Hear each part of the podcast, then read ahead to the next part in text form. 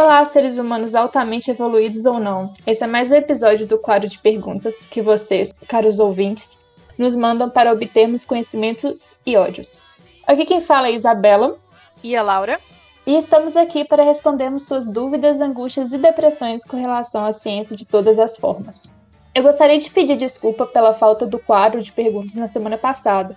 A gente teve uns probleminhas técnicos, mas a gente já está se ajeitando para que isso não ocorra novamente. Se você tem alguma dúvida, sugestão, comentário ou até mesmo informação de algum episódio, inclusive que não abordamos, envie para nós. A gente vai ter todo o prazer em se corrigir, em acrescentar alguma coisa. Basicamente isso. Eu peço que vocês sempre mandem perguntas, porque é muito interessante ler o que vocês, que vocês têm de, de questionamento, enfim. E é bem interessante também pesquisar sobre quando a gente não tem alguma informação prévia, né? Então eu vou começar com minha pergunta, que eu achei bem interessante. Eu trouxe de um documento da NASA. E a pergunta é: vocês poderiam falar um pouco sobre o processo da transmissão de sinais de TV da, da Apollo 8? Eles transmitiram ao vivo diretamente da Lua. Como foi possível? O autor é o Guilherme de São Carlos, São Paulo. Bem, quem pensa que as imagens vieram direto da Lua para a TV está bem enganado. A NASA possuiu desafios técnicos em todas as suas etapas, desde a câmera para filmar até a transmissão final. Pra você ter uma ideia, a NASA assinou contratos com a RCA para desenvolver as câmeras de televisão especiais em preto e branco para o projeto Apollo de forma que fosse leve, no máximo 2,7 kg, consumisse pouca energia, cerca de 6 watts, e mantesse a função em um amplo espaço de temperatura, entre menos 157 a 121 graus Celsius. E deve ser capaz de funcionar com pouca luz, ter controle automático da luz e operar automaticamente sem controle externo. Bem, isso era tecnologia na época algo que a gente vê atualmente como se fosse algo bem comum. Bem, em questão do envio de dados, a largura de banda era insuficiente para enviar diretamente, pois na época os sinais padrão da televisão americana transmitiam 30 quadros por segundo, usando 4, 5 MHz de largura de banda. Enquanto o sistema de transmissão Apollo precisava usar sua largura de banda limitada para transmitir todos os outros dados da sonda, incluindo dados vitais de voz e de navegação, deixando apenas cerca de 500 kHz para comunicação de televisão. Junto a isso, havia o ruído de fundo do sistema solar e interferência causada pelo sinal de, que passa pela atmosfera da Terra. Portanto, para tornar o sinal de TV pequeno o suficiente para ser enviado de volta à Terra, a NASA alterou seu formato e gravou apenas 10 quadros por segundo. Embora a imagem fosse de qualidade inferior, ela pegou menos dados no caminho de volta à Terra sendo captada pelas monstruosas antenas parabólicas com mais de 60 metros de diâmetro da NASA. Um fato interessante é que, apesar de gravar menos quadros por segundo, isso não teve muita alteração porque você não precisava de tanta velocidade, já que eles estão, estavam na Lua e lá a gravidade é menor. Então, os 10 quadros de segundo já foram ótimos. Em questão da transmissão para a TV, a varredura da câmera era muito menor do que o padrão de televisão usado na época, sendo necessária uma conversão de varredura em tempo real para poder exibir suas imagens regularmente na televisão. Dessa forma, quando a câmera de TV Apollo transmitiu suas imagens por rádio, as estações terrestres receberam seu sinal não convertido, enviou parte dele para o monitor de vídeo de 10 polegadas de alta qualidade do conversor RCA, onde uma câmera de televisão convencional de, de 30 quadros apenas refotografou sua tela. Ou seja, eles deixaram como se fosse um computadorzinho, uma televisãozinha, mostrando a cena enquanto tinha uma outra câmera filmando essa cena. Tecnologia. E, porém, devido à diferença de quadros, houve sobreposição de imagem, mas que foi resolvido usando o sistema utilizado para reprodução em câmera lenta durante transmissões de eventos esportivos, fazendo com que repetisse o mesmo quadro, o Apollo, várias vezes na frente da câmera TK22, permitindo capturar o vídeo corretamente. Embora a qualidade da imagem tenha sido inevitavelmente degradada da original, pois as limitações óticas do monitor e da câmera significativamente o contraste, o brilho e a resolução do sinal original, ela permitiu ao público americano, apesar também dos ruídos pela transmissão analógica, permitiu experimentar Apollo em primeira mão em seus aparelhos de televisão em casa. O sinal convertido foi enviado por satélites da estação terrestre receptora para Houston, Texas. Posteriormente, foi enviado por retransmissão de microondas para Nova York, onde foi transmitido ao vivo para os Estados Unidos e o mundo. Aí eu trouxe algumas curiosidades deste feitio, né? Desse caso. É que, na verdade, o primeiro uso de uma câmera de televisão foi definido para o voo orbital terrestre da Apollo 7, em meados de 1968. Então, a primeira live interespacial, assim, foi na Apollo 7. E foi na Apollo 11 que as gravações foram às cores. A Apollo 8 não foi exibida no Brasil devido à falta de recursos, pois era necessário ter antenas de comunicação na Terra com cerca de 30 metros para poder captar os sinais da NASA, sendo essas instaladas no mesmo ano da Apollo 11. Outro fato também é que a câmera ela não possuía um visor ou monitor, sendo difícil enquadrar a Terra em sua segunda transmissão do espaço. Assim, a Terra ricocheteou muitas vezes fora de vista, e o controle da missão teve que direcionar os astronautas para mover a câmera e trazê-la de volta ao quadro. E a falta desse visor se tornou assim visível foi quando o astronauta da Apollo 8, William Anders, ele disse durante a segunda transmissão que, entre aspas, espero que a próxima câmera tenha uma visão. Enfim, isso foi apenas um resumão, sem muitos termos técnicos.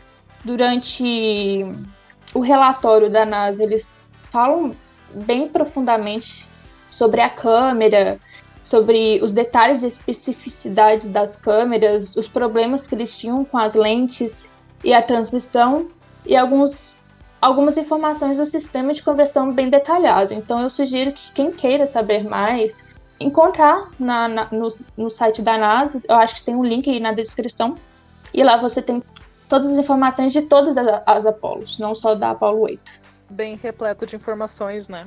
Sim, sim, eu acho muito interessante. E isso tudo está disponível pra gente, né?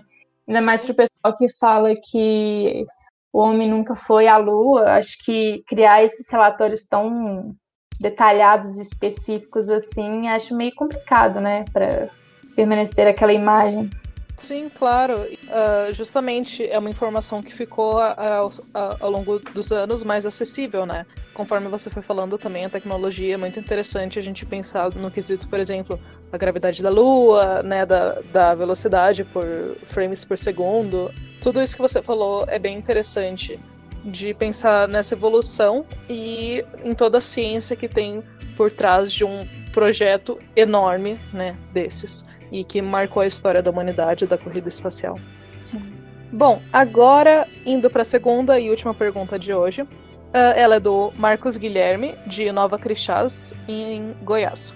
Se eu criasse três clones humanos idênticos em questões de genética e tal, e desde pequenos eu manter a mesma ordem cronológica da vida deles simultaneamente, com familiares e etc., será que os três clones humanos teriam a mesma personalidade, os mesmos gostos e etc.? Então a gente entra aqui no aspecto de formação da personalidade, o que é algo muito difícil de discutir. Dentro da psicologia, por exemplo, isso tem sido muito discutido, mas mesmo assim os profissionais têm discordância entre si, um assunto muito incerto e controverso. Tudo por um motivo muito simples. São fatores demais envolvidos. Alguns uh, fatores que podem acontecer na vida de alguém são mais fortes, né, do que outros, e até de uma forma bem pessoal, existem pessoas que dão mais importância para tais fatos do que outras pessoas, né? E isso tudo influencia de forma muito forte para a criação da singularidade de um ser humano. Um único acontecimento e muito curto pode mudar totalmente a vida de uma pessoa, né, e a maneira que ela vai agir no futuro, em relação à vida dela e à vida de outros, enfim. Sobre a pergunta do Marcos, então, você criando os três clones durante o mesmo tempo, tentando seguir uma ordem de acontecimentos, mesmo com a genética igual, eles teriam algumas diferenças. Porque justamente esse pequeno acontecimento pode mudar totalmente os gostos e preferências que alguém tem. A gente não pode prever e controlar totalmente a vida de um ser humano, mesmo numa situação hipotética, porque, convenhamos, isso é uma coisa bem obsessiva e nada saudável. Mas então, tipo assim, justamente por essa impossibilidade, a gente não tem como prever, né? E é uma coisa bem legal de pensar, porque é curioso, né? Pensar o que torna as pessoas únicas? Será que realmente todo mundo é único? E até mesmo a autocrítica, o ato de questionar, pode mudar totalmente a personalidade de alguém. E a consciência que esses clones teriam ainda seria individual, né? Não seria uma consciência unificada, né? Cada um deles, cada um dos três teria uma consciência, então eles poderiam se questionar sobre o mundo ao redor deles, que é uma tendência natural que a gente vê, né? Então, com certeza eles teriam vidas diferentes. Poderiam até ser parecidos ou poderiam ser diferentes, enfim, assim, totalmente diferentes no caso, né? Mas, enfim. É, a ciência ela não tem nenhuma percepção exata do que é consciência, o que torna esses cenários hipotéticos ainda mais difíceis de falar sobre. Mas a gente sabe disso, né? O que, que você acha, Isabela? Eu acho que isso leva muito ao pé da letra, assim, da, do efeito borboleta em si. Tipo, uma pequena ação que ocorra em um dos indivíduos separadamente pode resultar em, em uma personalidade diferente, sabe? Apesar de serem completamente iguais geneticamente, fisiologicamente e tudo mais, isso pode gerar alterações. E eu só queria citar uma pesquisa na revista Science, publicada em 2016, em que ela mostra que as experiências pelas quais cada pessoa passa ao longo dos anos podem levar à formação de novos neurônios em seu cérebro, mudando a sua personalidade e comportamento e tornando diferentes indivíduos que são geneticamente idênticos. Eles fizeram essa pesquisa através de ratinhos de laboratório, né, geneticamente idênticos, todos em um mesmo contexto, mas devido a fatores né, que ocorrem ali, uns chegaram a possuir novos neurônios, sabe? Apesar de serem iguaizinhos. Enfim, eu acho esse assunto muito legal. É um assunto que aborda tanto a parte da neurociência, assim, quanto a parte de psicologia, mais na parte de humanas, assim, sabe? Meio que mistura os dois. Até porque é a mente humana, né? A mente humana tem esses dois lados. E é algo também um pouco fictício quando você mexe com clones, apesar de a gente já ter isso na ciência, você ter essa mente de, ah, se eu criar três clones, o que aconteceria, sabe? Acho isso um pouco fictício, assim. Mas é, é, é bem interessante, né? Porque você pode levar isso para o real, né? Gênios idênticos. Que aí você tem o mesmo contexto, né? A mesma criação, e podem virar indivíduos completamente diferentes. Enfim, adorei essa pergunta. Eu também curti muito a pergunta e, como eu falei, é um cenário totalmente hipotético, até porque não seria ético de forma alguma realizar ele. Mas, sem dúvida, é interessante pensar sobre isso. E até quando você fala sobre a teoria do caos, né? Você tá até com um pezinho na área da meteorologia. Então não é só neurologia e psicologia, é uma coisa que abarca um mundo de possibilidades, né? De possibilidades que são uhum. muito interessantes de pensar sobre, mas é bom que a gente só pense sobre, né? Pelo menos por. uh, né, quando se trata de um ser humano. Mas. Sim, sim. Acho que é isso, né, que a gente tinha pro podcast de hoje. Sim. Eu espero que você que tenha ouvido o podcast agora tenha gostado do episódio dessa semana. De novo, a gente pede desculpas por, pelos problemas técnicos, né, que a gente não conseguiu postar na semana passada. Mas muito obrigada por estar ouvindo.